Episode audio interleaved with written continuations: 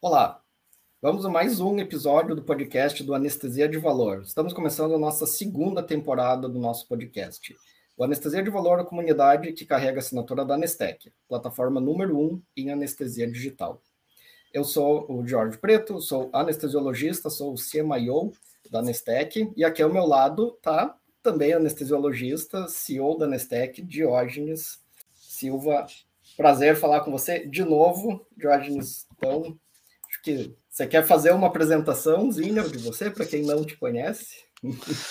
Faço, faço, Jorge. Muito legal, a gente está começando a segunda temporada do Anestesia de Valor. É, a gente está com umas ideias bem uh, fora da caixa para discutir, e isso num momento que o mercado todo está fora da caixa. Então, uh, é bem legal a gente começar essa segunda temporada e trazer para o anestesista, para o colega anestesiologista, ou quem está envolvido no momento cirúrgico da, da, da saúde das pessoas, pontos de vista diferentes sobre essa jornada, uh, essa missão que é dentro do centro cirúrgico. Bom, meu nome é Diógenes, eu sou anestesiologista também, sou fundador e CEO da Anestec e estou nesse papo bacana com um cara que eu admiro muito, que é o Jorge Preto, hoje o CMIO da Anestec. Vamos lá. Diógenes, a gente quer começar essa segunda temporada falando de um tema bem relevante e importante, que é variabilidade de cuidado e como que isso impacta no valor que a gente entrega para o nosso paciente. É, vamos falar um pouco da variabilidade do ponto de vista assim bem é, do dia a dia mesmo. Não é aceitável que você tenha condutas muito diferentes para uma mesma situação clínica para o mesmo tipo de paciente. Porque algum paciente pode estar recebendo muito cuidado sobre alguma coisa, uma acessibilidade de uh, monitorização, de medicação, de gastos, isso pode ter complicações, pode ter uh, não ser sustentável do ponto de vista econômico, e, e, na sala do lado, a mesma cirurgia, um outro paciente pode estar recebendo pouco cuidado, pouca medicação, tendo outras complicações, ou tendo, uh, estando em risco de ter outro tipo de desfecho fora do esperado como padrão. A gente sabe que nas grandes instituições, nas melhores instituições, os protocolos vieram para uh, nos dar um norte sobre qual seria o cuidado ideal em determinadas situações. Mas a grande questão da vida real é que a gente não sabe a adesão aos protocolos. Então, a gente, mesmo tendo protocolo, tendo acreditação, a gente segue tendo uma variabilidade de cuidado uh, muito grande. Ou seja, a gente não conseguiu resolver isso através da acreditação nem dos protocolos. Claro que melhorou, mas a gente ainda está longe de considerar isso como um assunto resolvido. E a gente tem um ponto muito interessante que você só vai conseguir ter essa noção na tua instituição se você analisar os dados. Você não consegue olhar prontuário por prontuário para saber se todo mundo está seguindo o protocolo ou se a variabilidade do cuidado realmente está dentro de um mínimo uh, aceitável. Então, queria que você comentasse um pouco sobre essa, essa, essa vida real que a gente tem aí no dia a dia de, da maioria dos colegas. Tenho certeza que eles têm essa, essa mesma percepção que a gente está uh, colocando aqui para abrir o nosso podcast. É, bom, Jorge, são, é muito pertinente a, a, questão, mas ela, a discussão, ela é, ela é perigosamente apimentada, sabe? Porque a questão da variabilidade do cuidado, ela parte da necessidade de se trabalhar cultura, tá? E quando a gente começa a olhar por esse ponto de vista, é, já de cara a gente entende que cultura é algo difícil de ser trabalhado tá? A ponto de a cultura precisa entender o, os melhores caminhos, mas a cultura também precisa entender que protocolo é uma carta de boa intenção, e só isso. E é muito complicado falar isso abertamente, porque eu sei que tem colegas que se dedicam, você se dedicou a construir protocolos para acreditação do hospital onde atuava, você foi um agente que fez isso. Entendeu? E ao mesmo tempo eu tenho que dizer para você que o protocolo é que nem o bilhete do professor pedindo folha A4 para o teu filho e levar para a escola. É só isso. Tá? Eu não quero tirar a importância do protocolo, ele é importante como uma confluência de intenções, mas é uma carta de boas intenções, ele precisa realmente ser posto em prática, ser seguido e tal. E para isso, volta a cultura entrar na pauta e o protocolo, o papel o protocolo não trabalha a cultura, pelo contrário, ele é anticultura. E tem um ponto da cultura que é a escola. E eu vou dar um exemplo aqui, falando de um fármaco, para ficar muito claro. Eu fiz residência no centro-oeste do país, onde estava se discutindo, aprendi a usar é, no dia a dia é, como, como é, a primeira escolha o cisatracúrio, e estava se começando a, a, a, disseminar o uso do rocurônio. E quando eu vim para o sul para atuar, é, a escola do sul não usa cisatracúrio Aqui em Florianópolis não existia esses atracúrios nos hospitais. Do atracúrio migrou-se direto para o rocurônio. Então, como é que eu vou trabalhar a variabilidade do cuidado se as escolas têm uma variabilidade é, da, da preferência pelas técnicas muito grande? Né? Uh, e por que, que eu falei uh, de regionalismos? Porque agora as grandes redes hospitalares estão se consolidando com hospitais no país inteiro e o Brasil é um país continental, com regionalismos é, de escolas de anestesia muito distintas, em opções de técnicas, em opções de, de, de, bloqueios, por exemplo, em opções de uso ou não de fármacos, é, em opções até de melhor posicionamento de paciente na, na mesa cirúrgica para a mesma cirurgia. Né? Então, trabalhar a variabilidade do cuidado, ela só vai ter uma maneira de transformar isso em realidade, a hora que a gente tratar os fatos. E os fatos vêm através de análise de dados. Então, quando nós trouxermos para a mesa a discussão entre as melhores eh, condutas e a, a, a, se o protocolo está sendo efetivo ou não, a gente só vai conseguir evoluir nessa discussão se a gente tiver fatos para mostrar, para conversar, para comparar, para fazer uma coisa que é um passo antes da análise da variabilidade, que é o benchmark perioperatório. Coisa que ninguém fala, eu não vejo ninguém falar nisso. Não vejo ninguém falar, mesmo uma grande rede, em fazer um benchmark como tem de UTI. A UTI tem isso, né? A gente tem colegas, empresas fantásticas que fazem isso.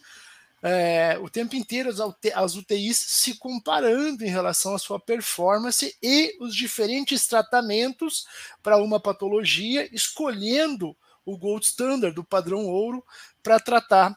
Na anestesia, a gente não tem isso, a gente não tem um benchmark dentro da própria rede, dentro do próprio hospital, é, para analisar a partir dos fatos qual o melhor caminho. E esse fato, na verdade, são dados. São dados, entendeu? Sem dados não se consegue trabalhar isso. Então, na minha opinião pessoal, e trabalhando com isso, olhando para isso, por esse enfoque a, a, meia geração, há 15 anos, Sim. eu posso dizer que se você não tem dados, é, você não tem como entregar valor, não tem como trabalhar a variabilidade do cuidado. É, é pura hype. E o protocolo, para terminar a pimenta que eu botei na conversa, ele vai estar sempre no mesmo lugar, na gaveta do na carrinho gaveta. de anestesia. na gaveta do carrinho de anestesia. E você Entendeu? sabe quando ele sai da gaveta, né? Quando a auditora da acreditação entra no hospital. Exatamente, na semana da, da acreditação. Da, da acreditação. Né? Então, assim, a primeira coisa, né? A gente, a gente tem esse papo, Jorge, e a primeira coisa, é, e eu acho que é o objetivo desse, desse nosso canal, dessa nossa iniciativa, é ter um ambiente seguro para conversar as coisas abertamente, sabe? Para entender que a cultura, e a cultura ela precisa ser impactada a partir de conversas abertas, livros de julgamento, mas espelhando a realidade. Uh, e a realidade é, é, é essa. Esse é um dos conceitos que a gente quer trazer também nessa segunda temporada, é trazer o dia a dia, a vida real. É realmente uma conversa sobre a vida real do, do hospital.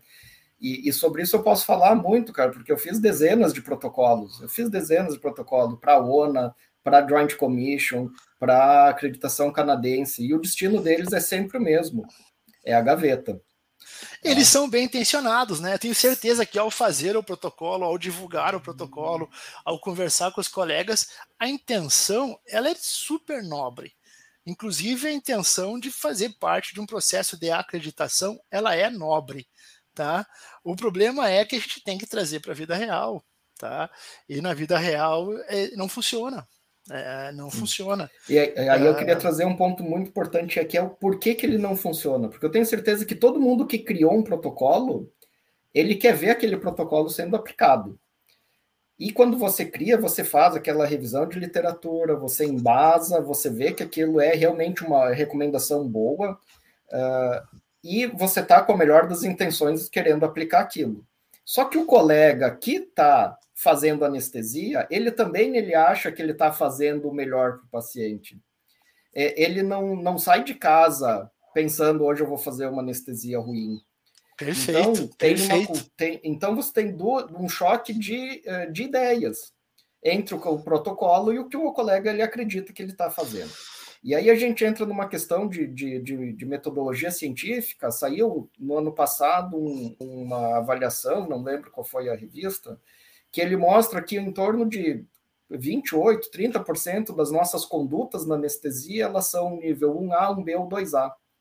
Ou seja, a maior parte das coisas que a gente faz não é baseado em evidência.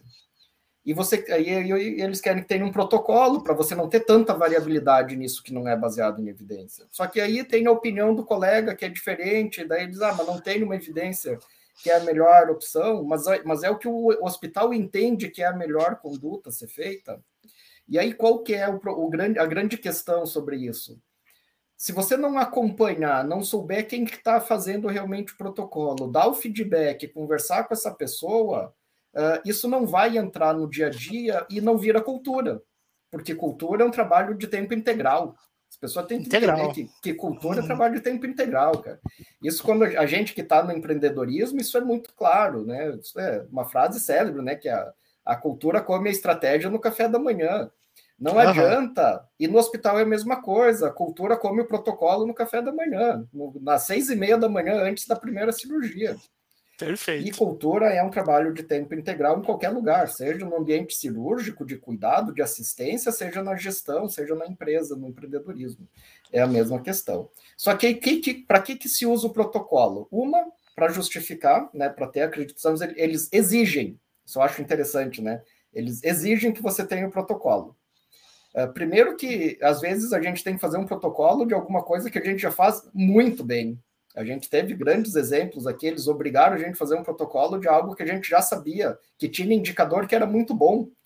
Ou seja, foi só uma perda de tempo, porque a nossa incidência de cefaleia pós-hack já era absurdamente baixa. Não precisava fazer um protocolo para isso, já estava medido. Aí entra aqueles pacotes da acreditação que te obrigam a fazer. Mas tudo bem, foi feito tá lá na gaveta. O problema é que o protocolo ele vai ser avaliado uma vez por mês ou uma vez a cada dois meses para fazer um gráfico de pizza para alguém dar uma olhada de vez em quando, mas você não sabe. Aí você vem lá e diz assim: ah, a gente precisa melhorar o nosso indicador. Aí eu, que sou o cara que criei o protocolo, que sigo o protocolo, que faço isso todas as minhas anestesias, fico recebendo mensagem no grupo do WhatsApp dizendo que eu tenho que fazer o protocolo. Isso acontece em todos os hospitais, cara. A gente não consegue, por uma falta de maturidade de dados e de gestão de dados, chegar para o colega que precisa modificar sua conduta e falar para ele no final da anestesia dele ou durante a anestesia, que é o que a gente vai estar tá se propondo a fazer na Anestec, é a gente acompanhar, supervisionar e auxiliar esse colega durante a anestesia dele. Não adianta um mês depois eu dizer, ah, você deixou de fazer tal protocolo naquela anestesia. Já foi. Então, o protocolo, assim, é o passo número um de uma escada de vários degraus para melhoria de cuidado, para redução de variabilidade. Só que nessa escada, a gente tem, está faltando uns três degraus, que é uh, capacidade de dados e de análise de dados. Perfeito. Que é o que a gente conversa aos nossos desde 15 anos já, né? É, perfeito, cara. Assim, ó, existem, existem verdades muito duras na rotina de saúde, tá? E que eu sei que elas têm justificativas de acontecerem, de serem assim, tá? Porque não, não tinha como ser diferente, mas que precisam ser começar a ser vistas uh, nesse mundo moderno digital que a gente vive com a dureza que ela é na vida real. Então, assim, ó, tem duas coisas na minha cabeça que, que estão muito claras. Tá? Primeiro, notificação. Notificação é a, a, o dado mal coletado. Se o dado está bem coletado e ele é acessível, não tem que notificar nada. Ao, ao coletar o dado, ao imputar o dado, já está já, já tá notificado. Tá? Então, se você tem que fazer um formulário de notificação, é porque você está imputando o dado errado ou de maneira vazia em algum, em algum momento. E outra coisa é o protocolo. E aí, o protocolo, se a gente colocar uma lupa em cima dele, iluminar realmente a questão, vai ver que existem premissas que precisam ser olhadas com um olhar mais inovador. Uma delas é o seguinte, né? Então você falou aí, a gente pega a literatura e constrói um protocolo para acreditação. Então o protocolo ele não está centrado no paciente, por mais que tenha boa intenção, repito, eu acho que tem boa intenção e é nobre, tá? Vamos partir daí.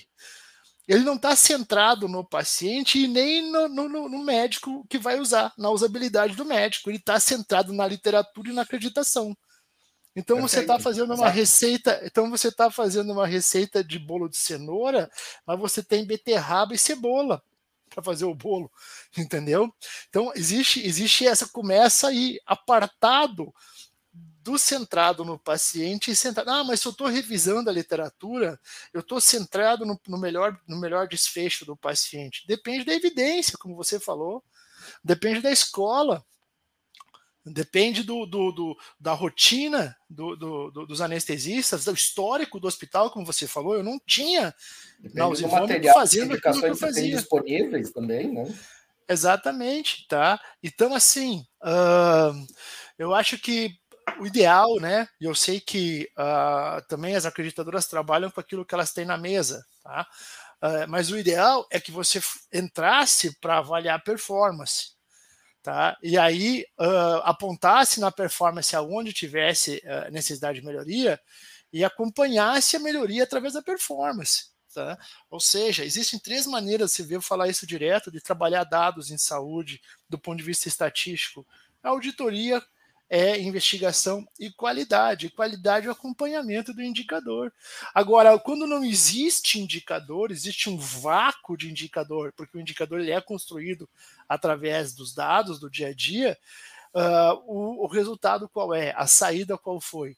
Uh, gerar um protocolo. E o protocolo sofre essa, essas deturpações e desvios é, conforme as coisas vão acontecendo. Um outro ponto, uma pimenta em cima da pimenta dessa conversa, é que para você botar um protocolo em funcionamento, além de fazer ele, você tem que liderar.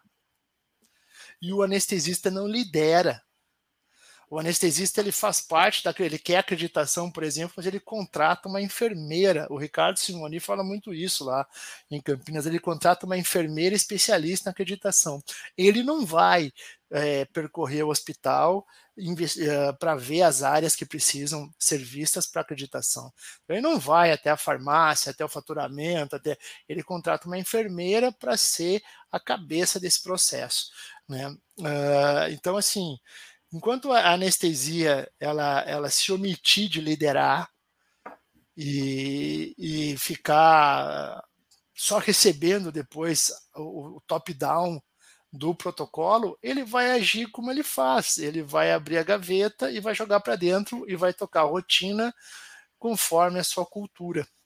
Então, é todo um processo de botar anestesia na liderança, com valor agregado, que é o que a gente discute aqui, trabalhar os indicadores, fazer um acompanhamento contínuo da performance e mudar aquilo que pontualmente precisa ser mudado. Obviamente, o grande desafio aí é, enquanto faz isso, que já é um trabalho hercúleo, né, nesse novo mercado, é, ainda cumprir as necessidades da acreditação de fazer as cartas de boas intenções para evoluir no, no, no processo de acreditação e na recertificação da acreditação. Perfeito.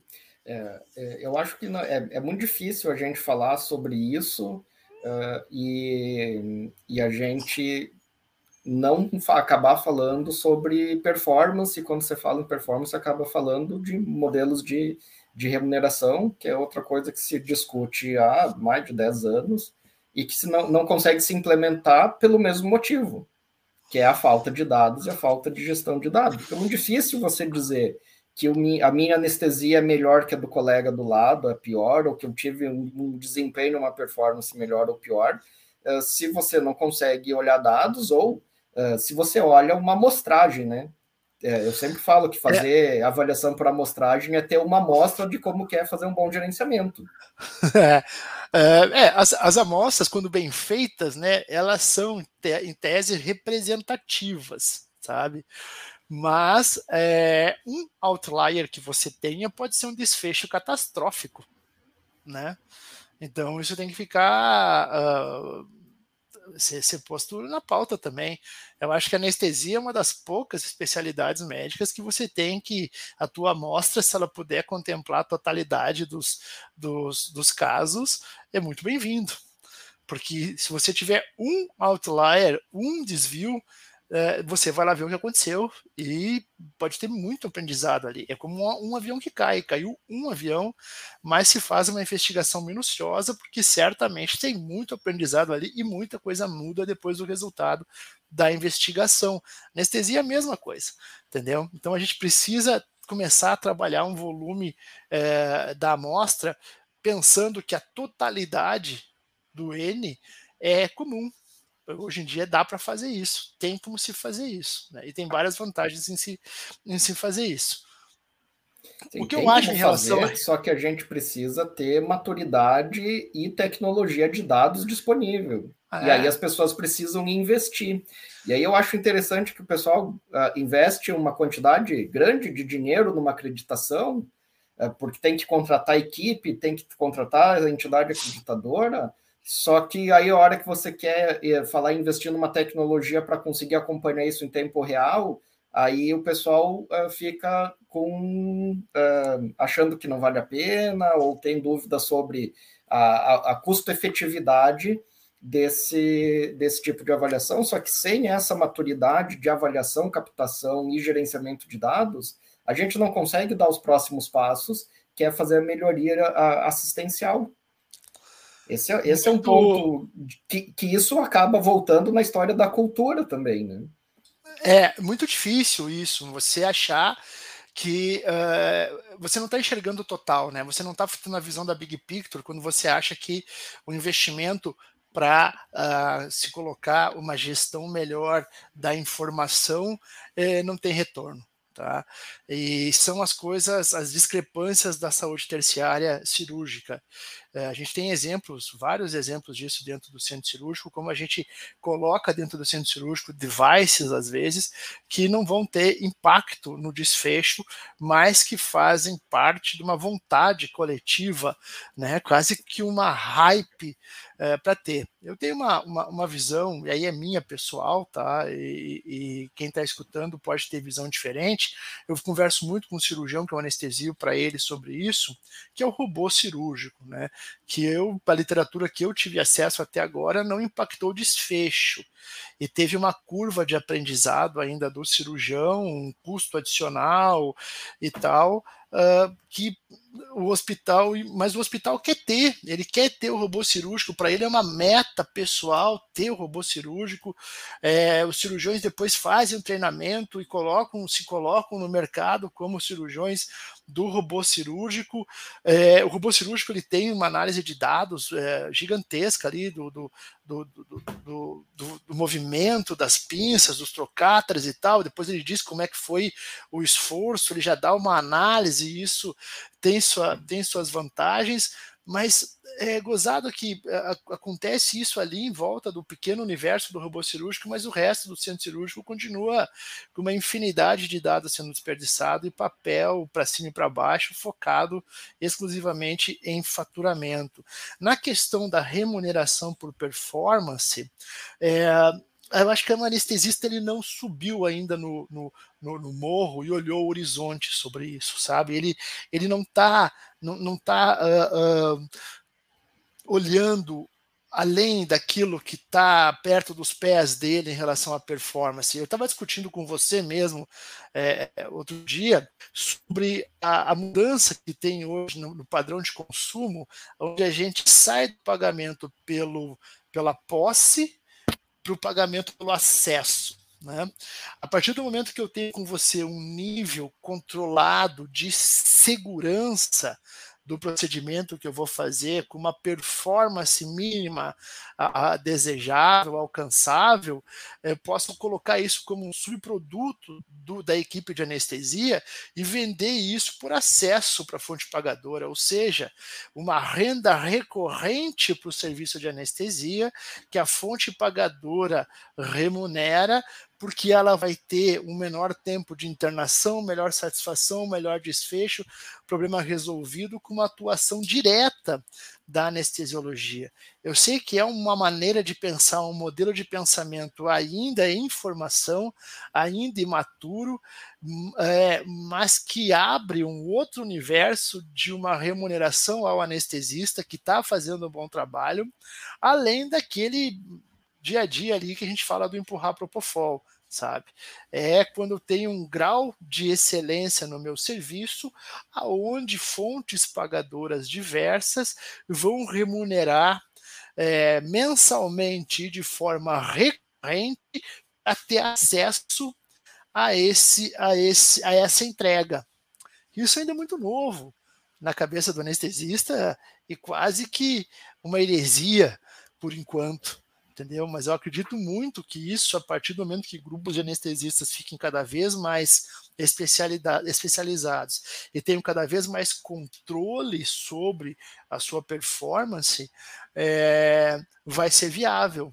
Vai ser viável você é, chegar numa, numa, numa verticalizada, por exemplo, num, num, hospital verticalizado, eles dizer que o teu grupo tem um, um, um resultado comprovadamente né, na, uh, diferente, uh, diferenciado, essa é a palavra, e que isso tem um custo adicional para sustentar essa operação com esse grau de eficiência.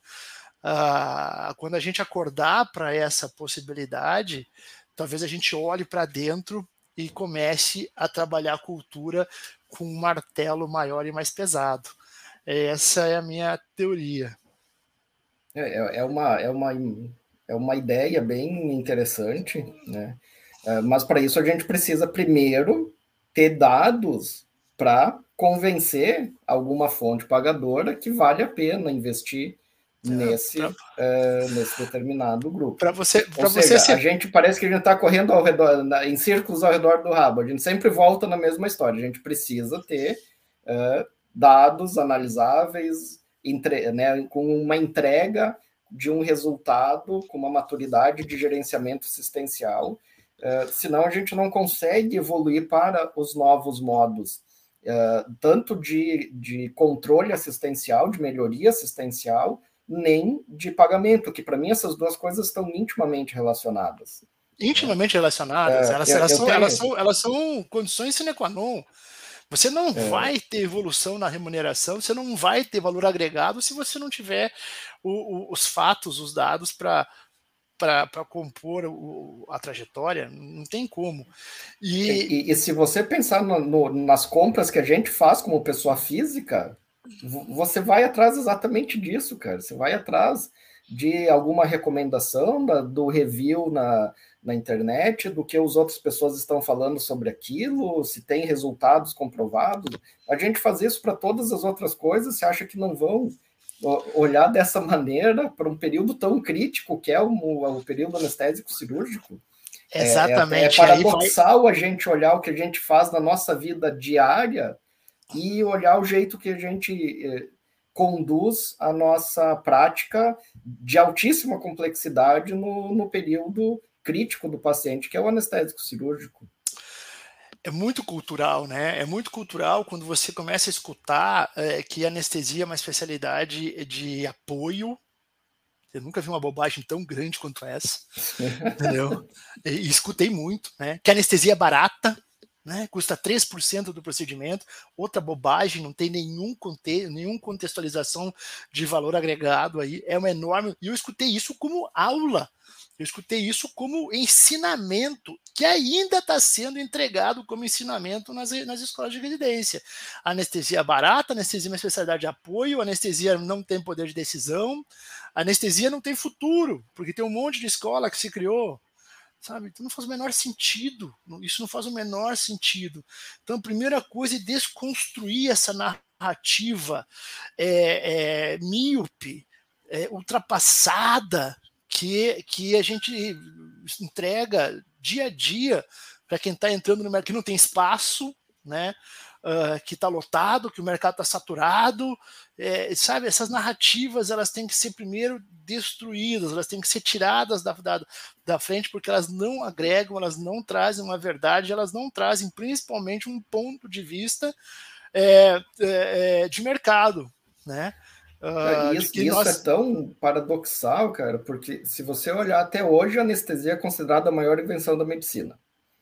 É. O, a anestesiologia é a especialidade que mais salvou vidas na história das especialidades médicas. Isso não sou eu que estou falando. Sim, e nos Estados Unidos, eles colocam como anestesista como uma especialidade com o maior payoff de todas. Então, esse tipo de discurso é totalmente desconecto de, da realidade. Não faz o menor sentido. Sabe o que, que eu acho que é isso, cara? É, eu é comecei... o Propofol ficou barato, que a gente está falando é. isso? Não, ficou sabe, barato, cara? Você sabe, você sabe, Jorge, que eu fiquei... Eu, a gente fica elucubrando sobre isso, né? Pensando, remoendo durante anos, uma década, uma década e meia. E, na verdade, esse discurso, ele vem, a origem dele é um profissional preguiçoso tá? Isso tem que ser posto na mesa. O discurso desse profissional que está falando isso, ele é preguiçoso. Primeira coisa é isso, preguiçoso.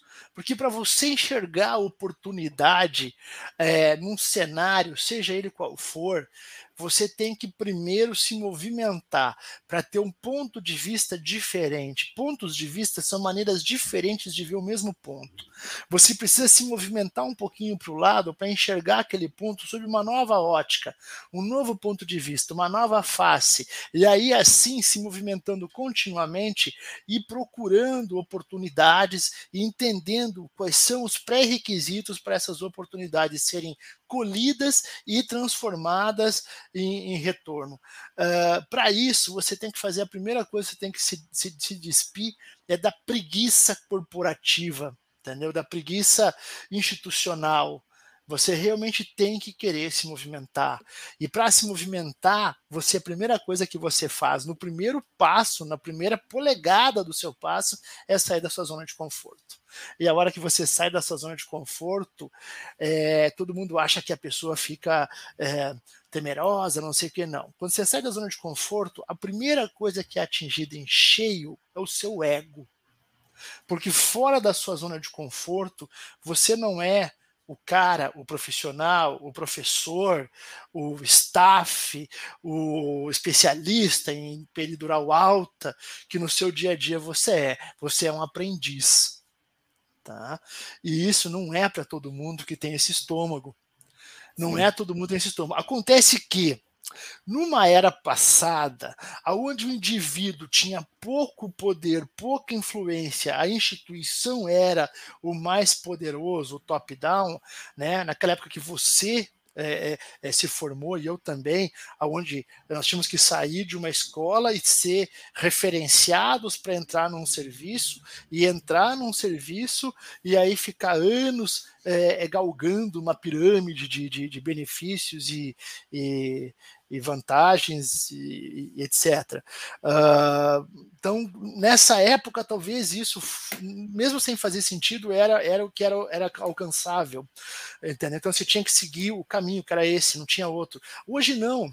Hoje, as pessoas estão, o indivíduo está empoderado, o indivíduo tem mais voz, o indivíduo tem mais vontade, a sanidade mental, a família, o tempo livre, tudo começou a vir à tona pós-pandemia, então ficou é, muito mais é, óbvio algumas coisas e as pessoas começaram a buscar vivências, experiências diferentes Uh, então começa a não fazer mais sentido. O mundo mudou, a realidade mudou, o, o, o, a realidade assistencial, o teu paciente mudou para você achar que essa trilha única, uh, sem alternativa, é, é o caminho que deve ser seguido. Pelo contrário, Existe uma tela em branco agora que o bom profissional vai entender onde é que ele se posiciona, qual é a que pertencimento ele está, aonde que ele pertence, a que ecossistema, a que mercado, a que grupo, a que instituição, com que objetivos. Isso é uma coisa que é a primeira coisa que eu acho que o anestesista deveria fazer para entender como é que pode enxergar diferente, é, que, é, é procurar junto à gestão do seu hospital, da sua instituição, qual é o drive estratégico da instituição instituição. A instituição tem uma estratégia. Qual é o drive? Qual é o, qual é o caminho da estratégia que a instituição traçou para ela? E depois de conhecer, de realmente conhecer esse drive estratégico, entender como é que pode se, se, se associar a ele, como é que pode se conectar de, nele, entendeu? E aí traz uma importância para o seu dia a dia, traz um valor agregado para a sua entrega, mas isso precisa realmente é, de um pouquinho de esforço. Tá? Uh, e aí um pouquinho da nossa maneira de trabalhar no dia a dia, que ela, ela é, como diz, dizia o Dr. Cangiani, ela é a anestesia é perigosamente fácil. E eu, e eu estendo um pouquinho que a anestesia ela é perigosamente confortável. Você entra na sala, não cumprimenta ninguém, aspira uma ou duas seringas de, algumas, de alguns fármacos, dois ou três ml de cada um, injeta no paciente e tá, seu trabalho fica ali, mas não precisa nem não precisa é, cumprimentar ninguém, fica fazendo o seu trabalho no seu canto. Isso é nocivo, entendeu? Isso é muito nocivo. Esse conforto, entre aspas, de se estar tá fazendo um bom trabalho, nada de errado, mas está num ostracismo, te desconecta da instituição, te desconecta da gestão, te desconecta dos teus clientes que estão na tua frente, que é o paciente, o cirurgião, a enfermagem, o intensivista e, e, e o clínico e outros. Falando Perfeito. de protocolo, né? Voltando, fazendo, fazendo, fechando o ciclo e falando de protocolo dessa desconexão em relação aos dados é, e da variabilidade do cuidado, como a gente começou a conversar, a gente sabe é, que o maior complicador pós-operatório é a infecção de sítio cirúrgico. E também sabe que quem faz antibiótico profilático no, no, durante a cirurgia, numa cirurgia, é o anestesista não é CCH, não é infectologista, não é o cirurgião, não é enfermagem, é o anestesista. Acontece que, primeira coisa, eu trabalho como anestesista em duas, três instituições, cada uma delas vai ter um protocolo de antibiótico profilaxia diferente. Uma para fazer um antibiótico de 30 a 60 minutos antes da incisão, outra até 5 minutos antes da incisão, outra 60 minutos engessado antes da incisão. Então a gente já tem de uma instituição para outra o contato com uma variabilidade de cuidado enorme. Isso não é bom para a nossa profissão. Não. Porque, porque eu tinha um ditado também na minha residência que é o seguinte: um escravo de dois senhores é um homem livre. Né? Então, assim, cada instituição eu tenho, se cada instituição eu tenho uma regra diferente, eu posso fazer o que eu quiser. Porque, na verdade, não tenho uma conduta. Cada instituição me adapto, e às vezes eu troco, às vezes eu mudo. Então começa por aí. E o outro ponto principal é o seguinte: eu vou, eu faço, eu sigo, então, um protocolo do antibiótico para flaxia perioperatória, a risca, e eu documento, e ninguém sabe, ninguém continua ninguém sabendo se o que eu fiz foi correto, está é, tá bem feito, ou que impacto isso vai ter nos indicadores de. Se foi na, de, na hora certa, na dose no, certa. No Aí, que, certo. Se por acaso né? o indicador, se você está numa instituição que acompanha o indicador de infecção hospitalar, ele vai dizer, ó, oh, depois no, fechou, no mês passado o nosso indicador de infecção ficou ruim temos que falar com o pessoal para fazer o antibiótico certo, na hora certa, na dose certa. Aí você recebe no seu WhatsApp um, né, um, um comunicado desse, sendo que você sempre fez na hora certa, na dose certa, né, você segue é, recebendo. Tem mais isso ainda, isso. tem mais esse momento de frustração do não reconhecimento, né? Sim, e isso, isso, e é, e é ah. isso, isso, isso impacta negativamente na cultura também, né? Sim. Entendeu? Ah, Porque se você não tem eu Pode queria falar. resgatar um, um momento que a gente apresentou no nosso stand lá no Copa, agora de 2022, um indicador de variabilidade de cuidado que era a dose de morfina na raquianestesia para cesáreas. Perfeito. E a gente apresentou um, gráfico, uma curva de Gauss, uh, mostrando, uh, foram em torno de 60 mil cesáreas, ou seja, é um N muito considerável. Gigantesco. E, e para todas as pessoas que estavam lá, antes de apresentar o dado, eu perguntava: você acha que alguém faria 200 microgramas de morfina na RAC para cesárea? Na sua instituição alguém faz? 100% dos colegas falaram não. Na minha não. instituição ninguém faz.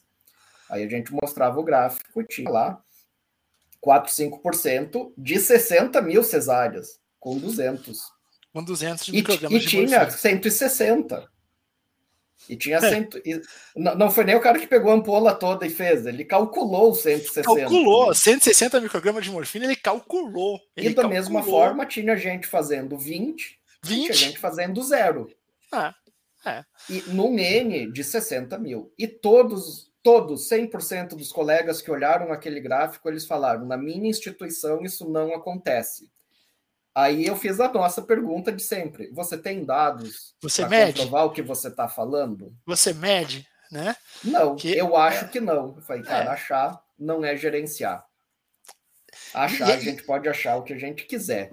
Você não vai ter ganho assistencial enquanto você estiver achando que você está uh, eh, fazendo algo, que a tua equipe está fazendo algo. Você precisa medir, simples assim. Se e a hora que mede... a gente começa a medir, você começa a achar coisas que você não acredita que tá, estão acontecendo, que estão ali no dia a dia, só que ninguém está vendo.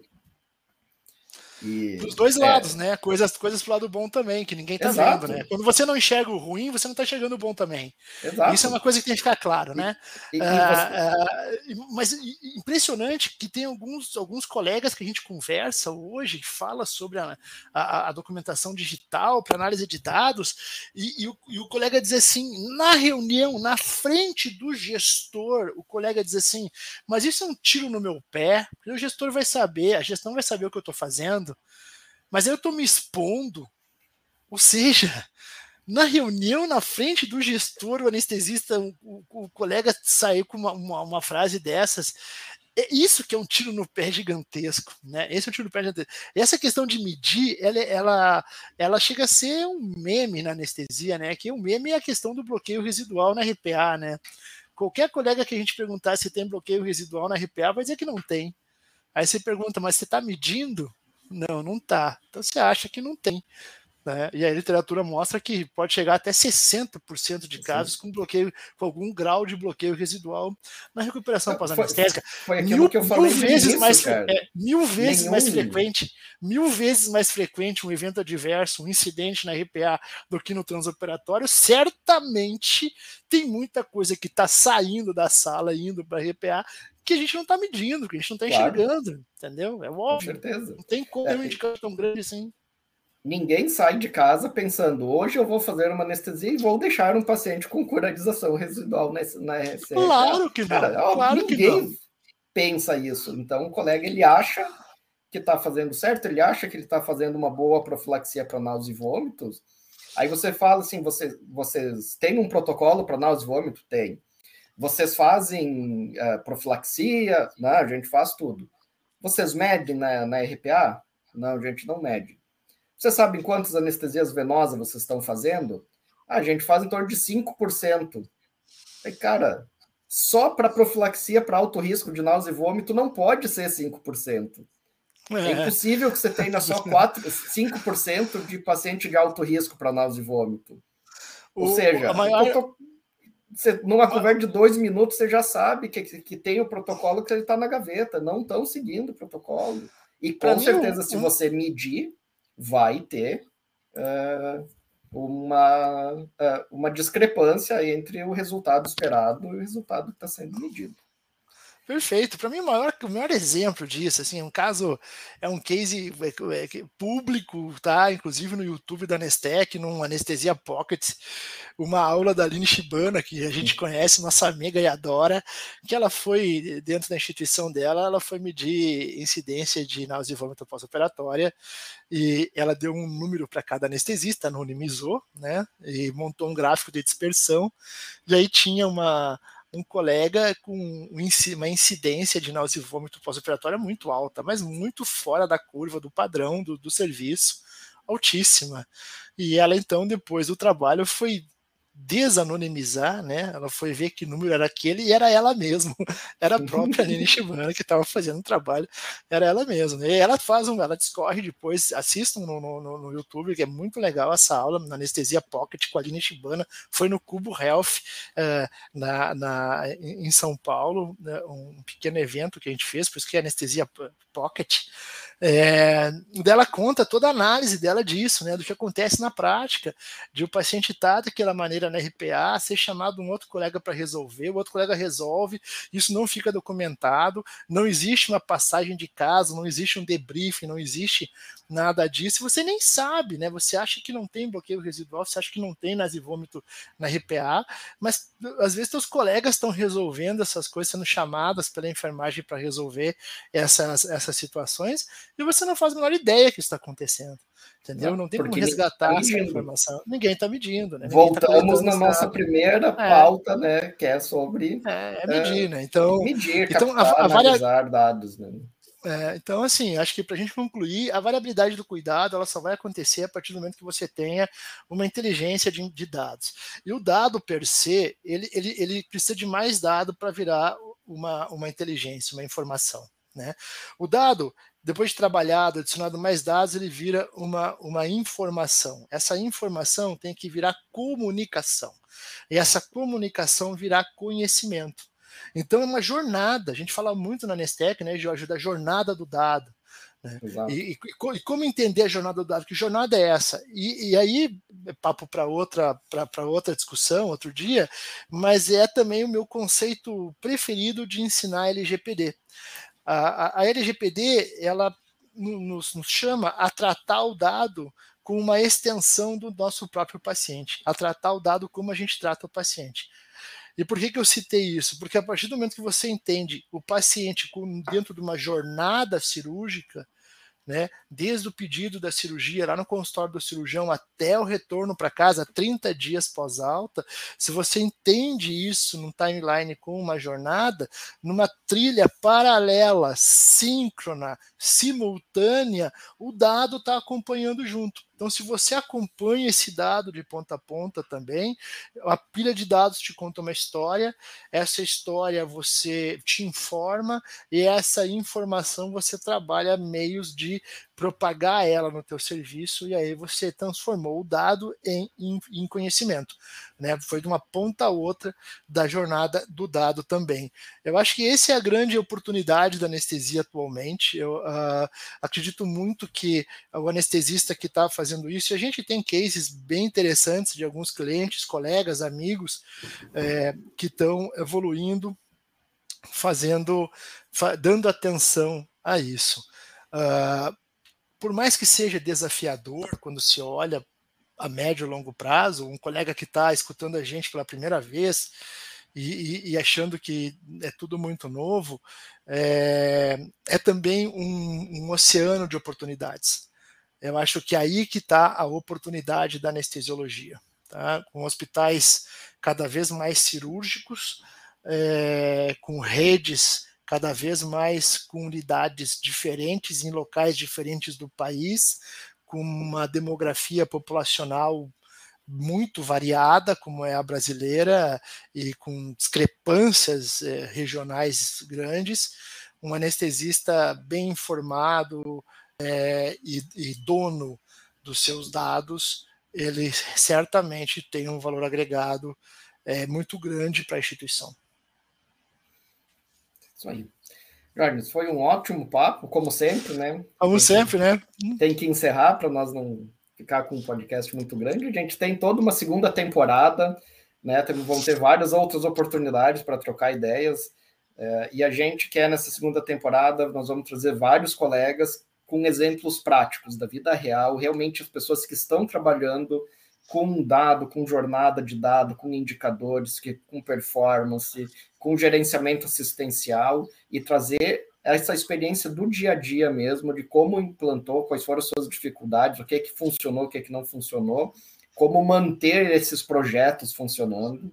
Então a gente quer nessa segunda temporada ter uma abordagem bem uh, prática de quem está fazendo. Eu tenho certeza que nós vamos ter podcasts bem legais aí para a comunidade da anestesia de valor. Sensacional, então, eu acho mensagem que Mensagem final aí, Diógenes, para a gente encerrar. Fica ligado, né? Como a gente falava, se pluga, se pluga na anestesia de valor, porque vem muita gente boa com uma visão de mercado, uma visão de assistência e, e na prática, mostrando na prática o que está fazendo de diferente, o que está fazendo para trabalhar cultura, para trabalhar é, é, performance e como é que isso está dando retorno, né? Como é que traz o retorno para o anestesista. O retorno que é a satisfação de, uma, de, um procedimento bem realizado e financeiro também, porque a gente tem que entender que isso é importante. Quanto mais a gente conversar sobre isso abertamente, mais a gente vai encontrar as oportunidades contidas nesse, uh, nesse meio aí, tá?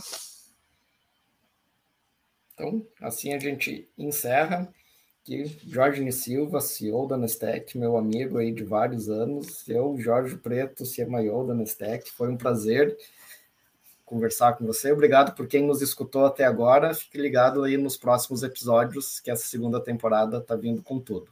Abraço, pessoal. Abraço.